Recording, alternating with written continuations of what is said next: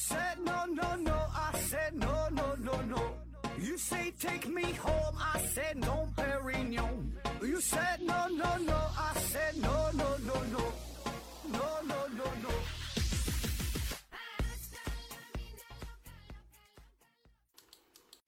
拼命探索，不计后果。欢迎您收听《思考盒子》，本节目由喜马拉雅平台独家播出。嗯、今天还是回答听友的问题。第一个问题，《红楼梦》提问说：“盒子好，请问你怎么看量变引起质变？嗯、真的适用于任何事物吗？有哪些有趣的反例吗？”四年老粉第一次提问啊，谢谢盒子。刘景回复说：“欠银行一百块啊，你是孙子；欠银行十个亿啊，银行就是孙子。”呃，说从量变到质变啊，这个事儿，呃，量变引发质变啊，这句话呢是是黑格尔最早说的啊。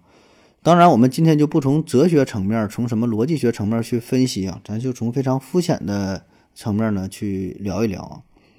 这话呢说量变引发质变哈，这话有没有道理啊？有没有反例啊？我觉得这话呢很有道理，呃，可以说是没有任何反例。呃，倒不是因为说这是黑格尔说的就一定对哈，而是因为呢，这是一句很对的废话。什么意思啊？就是量和质啊，这里这个词儿呢本身就是非常模糊的描述啊，所以可以适用于任何事物，任任何什么事儿，我觉得都适用啊。只要是量足够多，必然会引起质变，没有什么例外的。比如说你锻炼身体，那是好事儿不是好事儿？那练多了了，练多了。你就累死了，对吧？可能猝死。大米饭好吃啊，你吃多了能撑死。那有人说了，那很多时候这量变也没导致质变呢。你说一升水，我我得翻倍变成两升水，量增加了也没引发什么变化呀，对吧？有有什么本质区别吗？对吧？这不还是水吗？哎，那我就要说了，那你这个水呀，这个量还不够多。你这个水特别特别多的时候，达到一定程度的时候，必然呢会导致。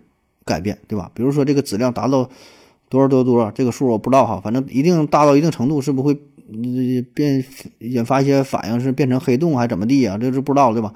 反正说，只要这个东西量足够多，它就会发生变化。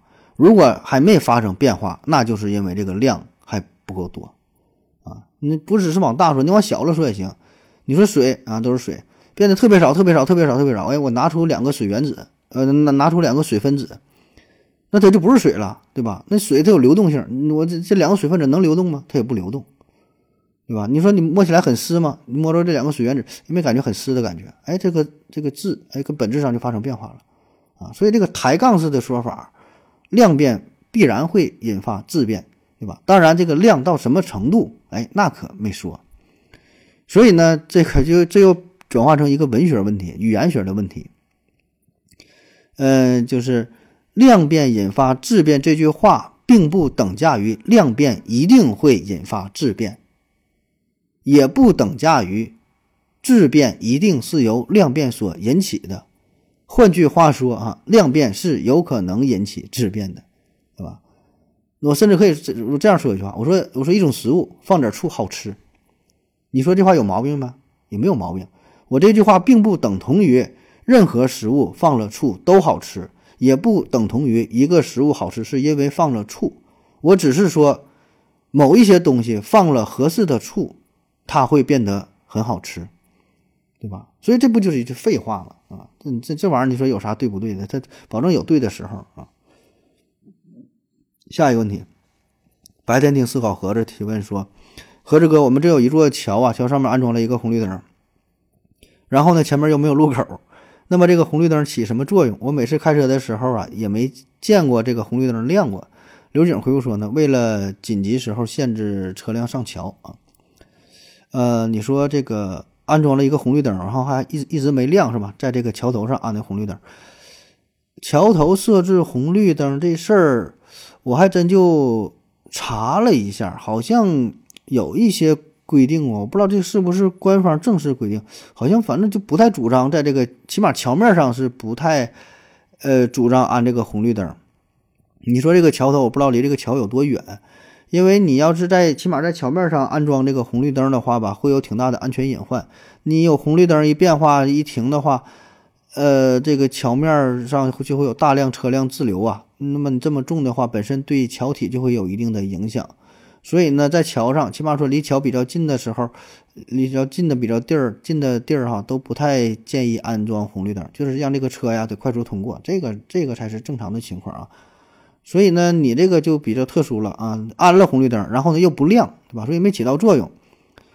我觉得是不安完之后又后悔了，又不想安了，是吧？你你问问你们当地交通部门吧。下一个问题是和这个哈。洗脚桶安全吗？以前看新闻呐，说有人因为洗脚桶、洗脚桶呃，然后漏电被电死了，吓得我现在都不敢用了啊。刘景回复说，买正规厂家的大概率是安全的。说这个洗脚桶啊漏电哈，漏电这个事儿是否安全？你要说这个漏电吧，它保证是有可能漏电啊，但你说它安不安全呢？我觉得绝大多数下它是挺安全的。这个洗脚桶这东西吧，它是不是特别普及？对吧？它毕竟不像说你家这个电热水器，对吧？大伙儿呢都得用，对吧？你自己你说冲个澡啥不都都得有这个东西？但是是洗澡桶呢还是比较少。那你说这个电热水器这个事儿安不安全呢？有没有漏电的可能性呢？对吧？确实会有，但是毕竟呢是少数，而且呢，呃，在早些年呢，可能这个技术也不太成熟吧，安安全。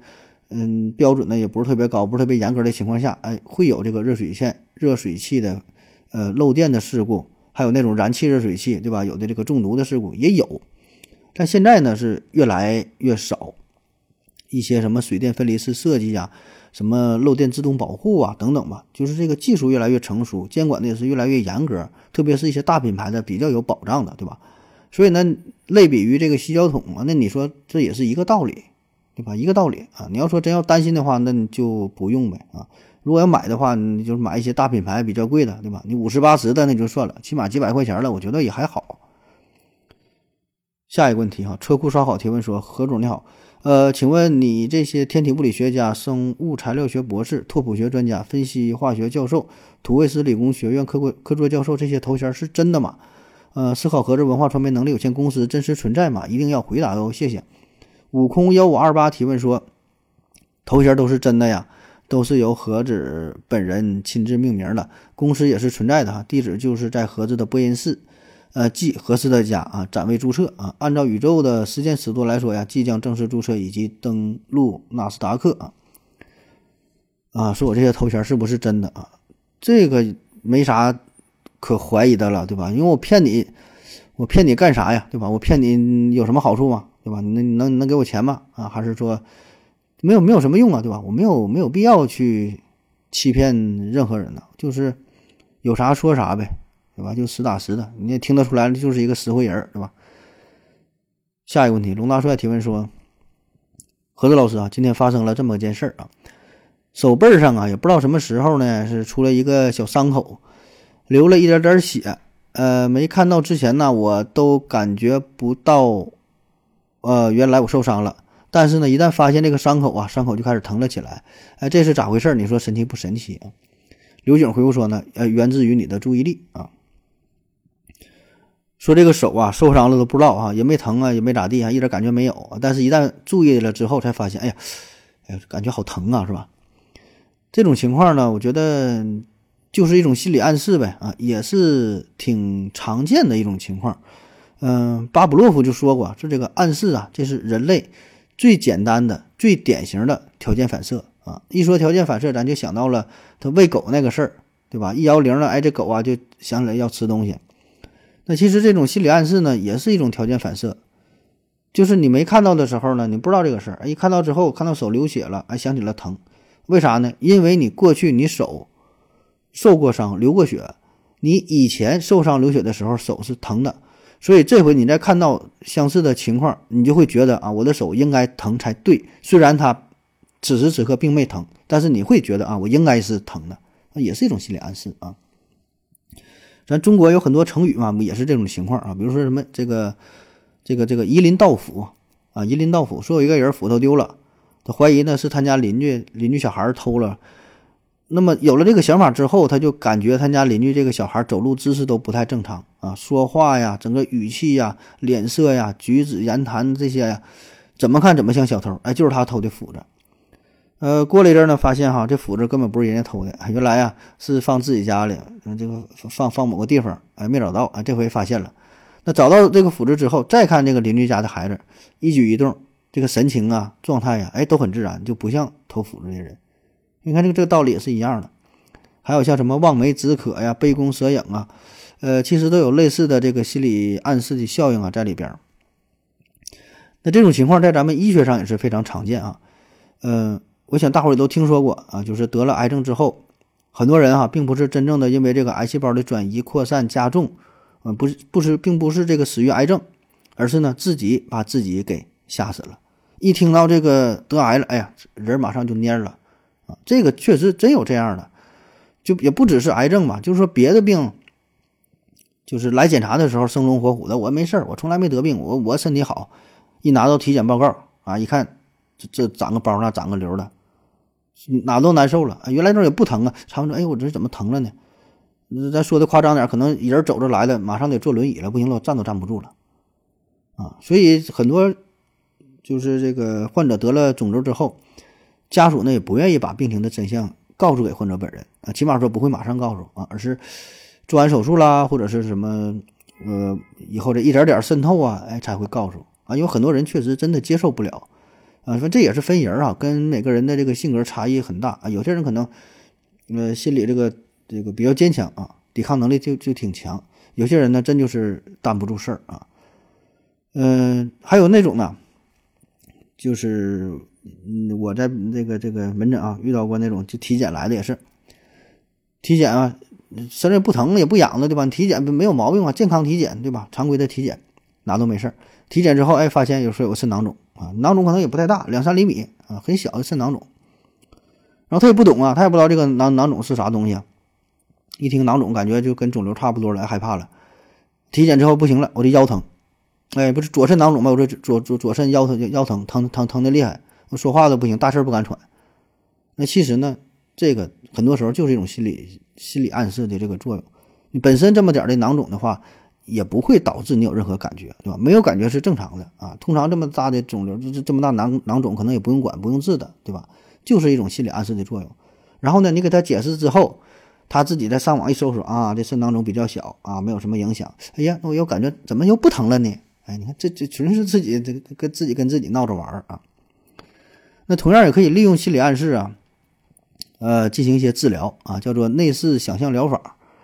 好比说这人得肿瘤了啊，得肿瘤他也知道得肿瘤了，哎，我这个这块长个瘤挺大啊，比如说三厘米乘三厘米的啊这么一个瘤，然后呢就可以诱导这个患者说呀，你先闭上眼睛哈。闭上眼睛就是天黑啊！闭上眼睛，你想象一下自己身体当中这个癌细胞现在呀，正一点点的消失，一点点的被吞噬掉。那比如说你不胖吗？对吧？你想减肥吗？嗯，闭上眼睛哈，天黑天黑，请闭眼。闭上眼睛，你现在幻想你这个肚子这块肥肉啊，哎，正在一点点的融化啊，像冰化成的水一样，正在正在被吸收啊，正在消失。慢慢的，哎，这东西它就小了。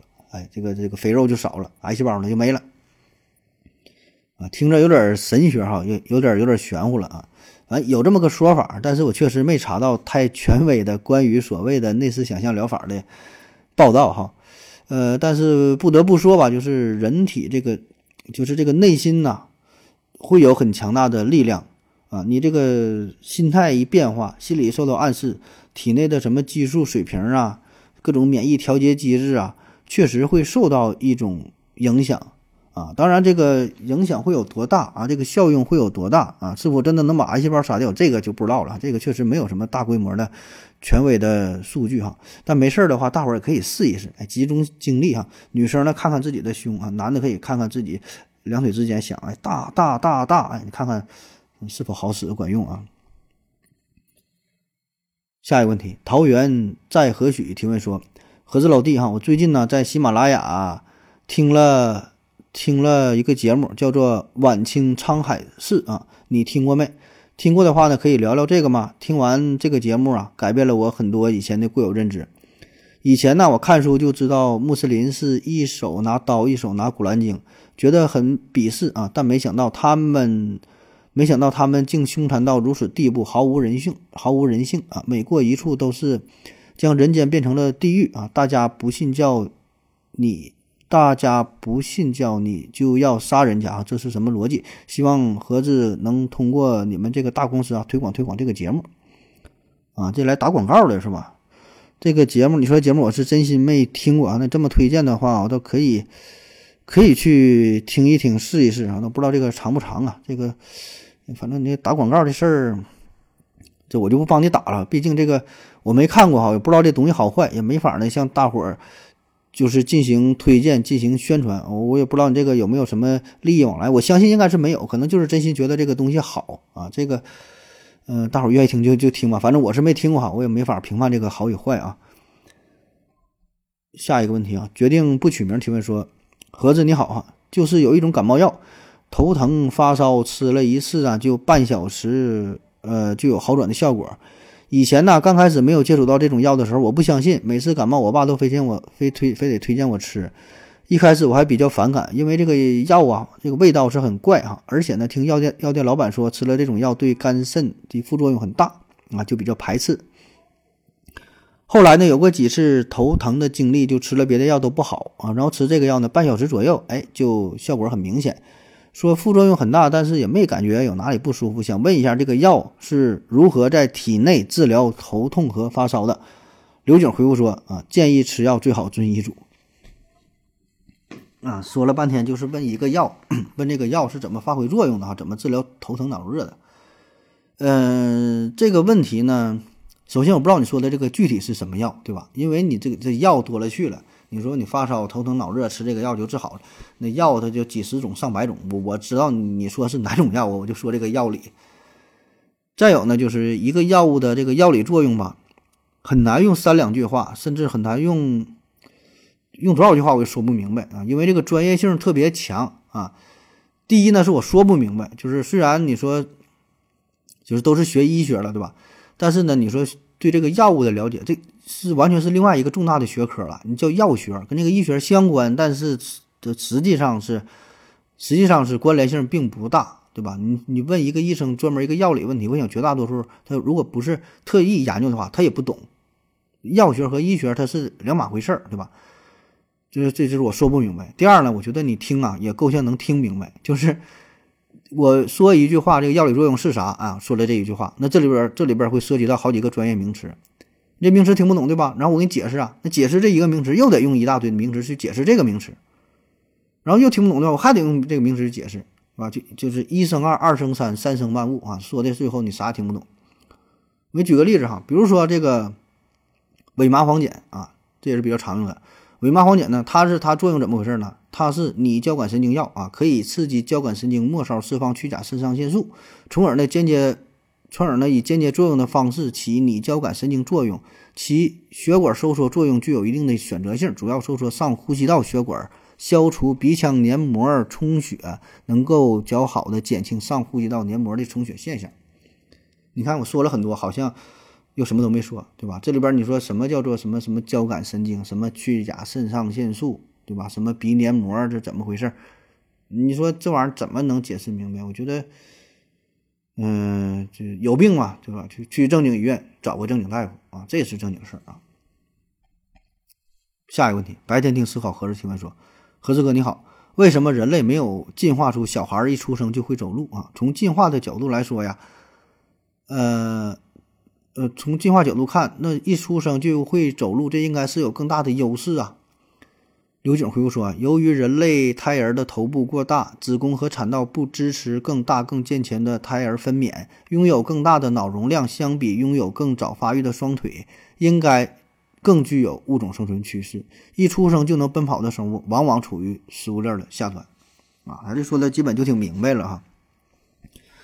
嗯，说这个。人类小孩啊，人类小孩儿，呃，人类婴儿啊，出生之后，他都不会走，还不会说话，非常笨啊。在所有的动物当中，人类的幼崽啊，应该算是一种比较特殊的存在，就是战斗力极低极低，对吧？生下来之后，如果没人管的话，基本那那就得是饿死，对吧？而且出生的头一年，基本都别说头一年，十八岁之前都得是有人照顾，是吧？但是你看动物来说，在自然界当中，像其他动物来说，出生之后基本都会具备。最基础的运动能力是有的，对吧？他得会走道啊。你看下那个小羊羔，那种那种梅花鹿，对吧？咱看那个人与自然、动物世界啥的，刚出生的，我感觉生下来几分钟就会走吧，抖了抖了毛是吧？他妈舔舔舔它几下，几分钟是吧？一一个小时、半个小时的，哎，它出生之后就能走就能跑啊。但咱这个小婴儿，你说出生之后，你别说走路了。站都站不起来，爬都都爬爬都不会，对吧？就是这个三台三台六坐是七滚八爬嘛，对吧？不有这种话吗？一岁时候呢是会会会会走，对吧？嗯，这个这事儿怎么回事？这不是刘景回复嘛？说一个重要因素就是跟咱们人类这个大脑有关，对吧？人人类的大脑有关啊，可以说咱们人类呀，婴儿出生他都是一个早产儿，就是身体还没在完全发育成熟的时候就已经被生下来了。要不然的话，你再生，等这个身体完全发育成熟了，你再想出生，对于呃这个母亲来说，一个很大的考验，甚至说非常危险。对于胎儿来说危险，对于母亲来说也也也危险。你现在生孩子都其实都挺危险的了，啊，因为这个脑袋特别大，你再发育的话，胳膊腿再长再长大，脑袋再大，而且脑袋再再再特别硬，对吧？细门都已经闭合了，对吧？脑袋都钙化非常硬了，啊，腿非常长，胳膊腿很大，生下一个孩子都二三十斤的话。危险太大了，所以呢，只能找一个折中的办法，叫十月怀胎。在一个相对来说，这孩子基本是快成熟的情况下，哎，你先出来，对吧？就体格别太大啊，五六斤、六七斤，对吧？就八斤胖大胖大胖小子算胖的了啊。当然现在营养好了，都七八斤，以前可能五六斤的出来，哎，还是一个比较安全的范围。先生出来，对于胎儿来说是安全的，对于呃母亲来说是安全的。生出来之后再喝奶，你再去长，再去发育。啊，胳膊腿儿再长，再再再学会走路，这个是人类生育的一种模式啊，跟这个动物来说呢是是是不不一样的啊。那我再补充一点呢，就是，呃，咱人类大脑的特殊性哈，咱们人类咱这个走路嘛，不也是用这个两条腿走路嘛？这个是跟其他动物都不一样的，动物的大脑没有咱们脑袋，呃，相对来说是脑容量这么大，走路呢一般也都是四个腿儿，对吧？就咱们走路是用两个腿儿。你用两个腿走路和用四个腿走路，它明显难度就不一样。你四个腿，你再咋不会走，你站着的话，搁这会儿立着，它你能站住。你两个腿的话，别说走了，你整不好站都站不住，对吧？而且刚生下来之后，你的大脑和小脑都没发育成熟，慢慢的还得是继续成长。你小孩走路也走不稳呢，那小脑不行啊，对吧？还有一点呢，就是从整个这个生命的长度角度来分析的话，你看兔子。兔子生命一般是十年，狗呢也就是十年、十二年左右，对吧？那到十五年那就老狗了，那就快快成仙了。猫也就是十年常见的，狮子呢也是二十多年、三十年呢到头了。熊呢也是啊二三十年啊，这个是一般常见这些动物这个年龄。咱人类的寿命呢，你看六七十岁、七八十岁，所以呢年龄呢是你要跟猫狗相比的话，是它的好几倍了。所以相对来说，动物的发育也要更快。你你你要不然的话。它也像人这样的话，你学走路就花了一年两年的时间，那对比人的话，你学走路可能得花了十年二十年的时间，啊，所以整个寿命不一样。那么，嗯，生长发育，你你学习这个本领，这个这个时间呢也不一样，这是成比例的啊。下一个问题这可以小何啊，嗯，提问说，请问盒子，当下呀，这个哲学是否成为了哲学史学？刘景回复说。两个不同的学科，当下哲学依然有突破。比如马克思主义哲学思想被中国的被中国的国家实践赋予了新的含义啊，所以这句话表述并不准确啊。嗯，说这个哲学是否成为哲学史学啊？嗯，这个哲学史学其实准确的说法应该叫做历史哲学啊，反正差不多都是这个意思。这个历史哲学呢，本身就是哲学的一个分支。它俩呢，并不是对等的、完全平行的两个学科，就像说数学和语文两个学科啊，它不是这样的。呃，哲学、哲哲学史学呢是属于哲学的，就相当于是，比如说你说数学，哎，数学下边包括几何、包括代数，包括高等数学，包括什么什么，对吧？都是这个，它俩是这个关系啊。那么你想了解哲学思想，你想系统的、专门的学习哲学的话，必然就要学习。哲学史学，因为你得了解，呃，哲学上过往的这些人物啊，特别是这非常重要的有名的人物，对吧？你得了解他们的思想，你了解他的思想，你得了解这个人，你得了解这个人的历史，也包括哎一些著名的历史事件啊，一些文化运动、思想解放的运动，这些呢是非常有必要的。所以这也是哲学这门学科它的特殊性。啊，你不像说是数学，不像说是物理呀，不像说是化学，对吧？这些就是纯这个理工科的东，理工科的学科。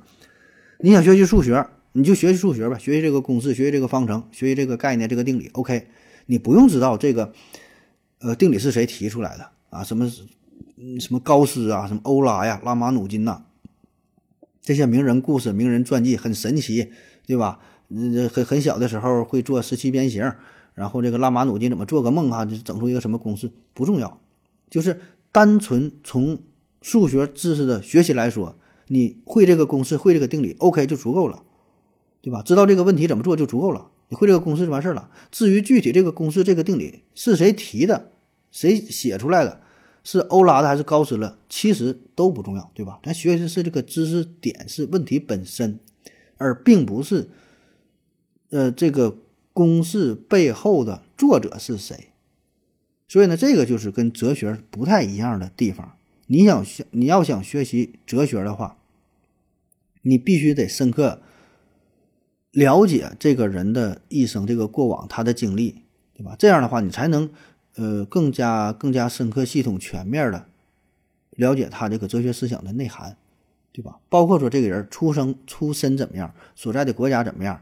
家庭背景怎么样？他爸他妈是干啥的？都上了几年学啊？有个什么经历？交了几个女朋友？性取向如何如何？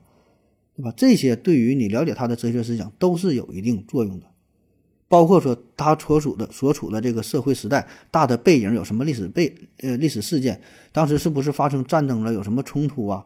对吧？他的这个生活这个村子怎么样？他生活这个国家怎么样？这个城市怎么样？所以这个它跟这个纯偏理工科的。学科呢不太一样，对吧？这个跟这个语文好像是有点相似，对吧？就是你学习语文也不单单是记住说这个字儿怎么读，这个发音是啥，也要结合一个历史背景啊。比如说这个读音在唐朝念什么，在宋朝念什么，对吧？现在这个字儿是怎么写的啊？为什么这么写，对吧？甲骨文时候怎么写？金文，然后什么什么什么草书、行书什么，就是这个一个变化，你得对当时历史人物、历史事件有一定的了解，然后。有助于啊，你研究这个问题本身，所以这个就是，嗯，工科啊，呃，理工科，跟这个文学啊，跟这个呃哲学什么，每个科都有自己不同的特点。然后你说这个哲学现在是否变成了哲学史学啊？这句话，嗯，换句话说呢，也就是是不是现在哲学发展到了尽头啊，或者说到了一个瓶颈吧？啊，就是到了一个瓶颈，很难再有。大的突破了，那怎么办哈？这帮所谓的哲学家啊，当代哲学家啊，你干啥呢？对吧？以前那被人研究差不多了，咋整啊？那只能研究研究历史了，对吧？没有什么突破呀，只能往回看啊，叫识人牙慧，是吧？这就变成了哲学史学啊。那是不是这样呢？是不是真的就这样呢？也是啊，也不是。你看咱咱咱这话说的哈，就有水平。什么叫也是呢？因为哲学要讨论的问题呀，都比较深刻。都比较基础，都比较根本，所以呢，这些问题确实很可能在两千年前、一千年前早就被人提出来了。呃，越往后越难提出特别新鲜的、新颖的、新奇的、以前没想到的东西，很难，对吧？就像是人为什么活着？哎，我们每个人从小到大可能都会想过这个问题，但是你再提出这个问题，毫无新意，对吧？两千年前、三千年前你就想过了，对吧？什么是道德？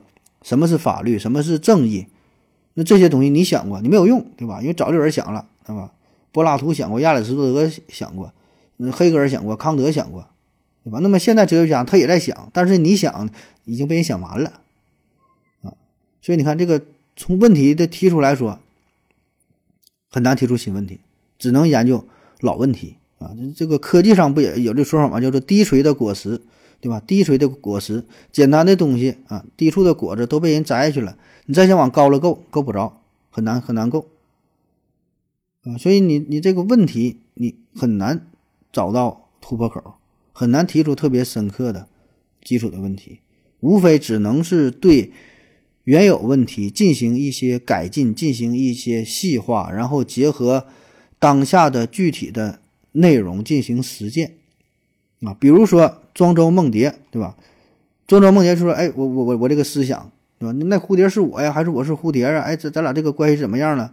那原来，是吧？再到最后呢，嗯，普特南提出了缸中之脑，哎，不也是吗？我这是不是做梦啊？”我这个大脑是不是被人控制了，对吧？我这是真的大脑呢，我还是这这个缸里边大脑呢？你看，跟这个庄周梦蝶这个思想呢，它俩是互通的，只不过结合那个时代，对吧？随着这个什么解人体解剖的发展，哎，人们知道这个大脑啊，是控制着你的各种想法，呢，控制你的各种意识，哎，然后想到了放到一个营养液当中，对吧？过去可能没有，他想不到具体到这个层面，道理是相通的，对吧？那你看，那再发展到现在，这有啥了？你电影不也有吗？那个《黑客帝国》。对吧？不，再有还有这个，呃，马斯克整这个脑机接口也越来越成熟了。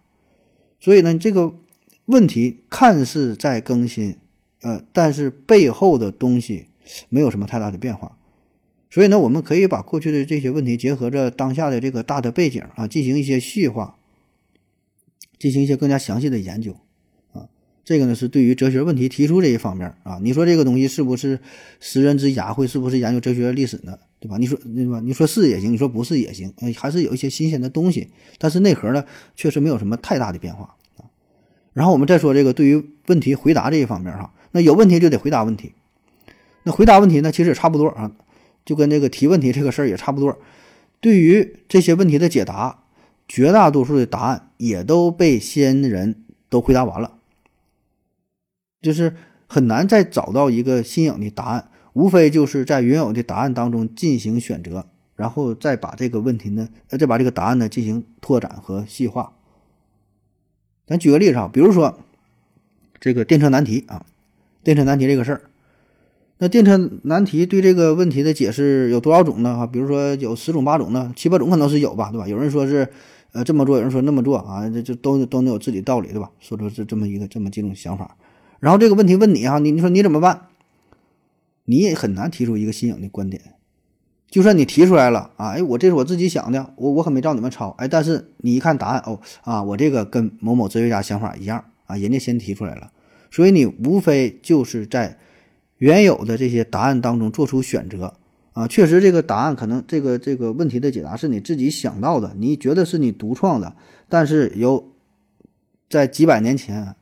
几千年前，你这个答案已经被人想过了，那你说你这个算不算是一个新颖的回答呢？对吧？也算也不算，啊，这人家想到想过了啊，所以很难再进行真正的，嗯，基础上的创新。当然，这也并不意味着说现在哲学已经发展到头，到了终点了，远远不是啊，远远不是。新的问题还会层出不穷的，新的答案呢也会不断的出现啊。之所以我们现在觉得好像自己所处的这个时代被锁死了一样啊，不管是科技上也是锁死，思想上是锁死，文化上也是锁死，哲学研究是锁死，数学上好像所有学科都都都被锁死了，对吧？就是科学被锁死了，技术上可能会有一些突破，但是这个技术仍然是。用的过去的科学理论，对吧？就是科学和技术是两个事儿，技术呃技术是在革新，但是科学本质的东西好像没有什么变化啊，那是不是这样呢？咱之前专门聊过科技锁死啊，我觉得也并不是被锁死啊，这个所谓的锁死倒有这种可能，但我觉得更多的呢是一种假象，只是一种表现上看似被锁死了。一个主要原因呢，就是我们站在时间的曲线上，我们只能。只能向后看，没法向前看。就是过去是已经发生了，我们能看到，但是未来还没发生，你不知道未来这个曲线走向到底是啥。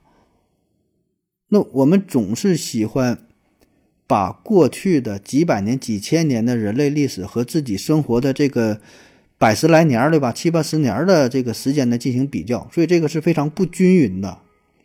所以，即使你所处的这个时代是一个疯狂变化的时代。但是因为你人的一生活的时间非常短暂，那么这个即使你所处的这个曲线是非常陡峭的啊，这个赶上一个一个巨大的这个时代的变迁啊，这么一个曲线，但如果把这一段细小的一段放大、放大、放到足够大的时候，仍然会显得非常的平直，对吧？而我们一生就是其中这么一小段，会显得非常的平直，呃，这就有点像。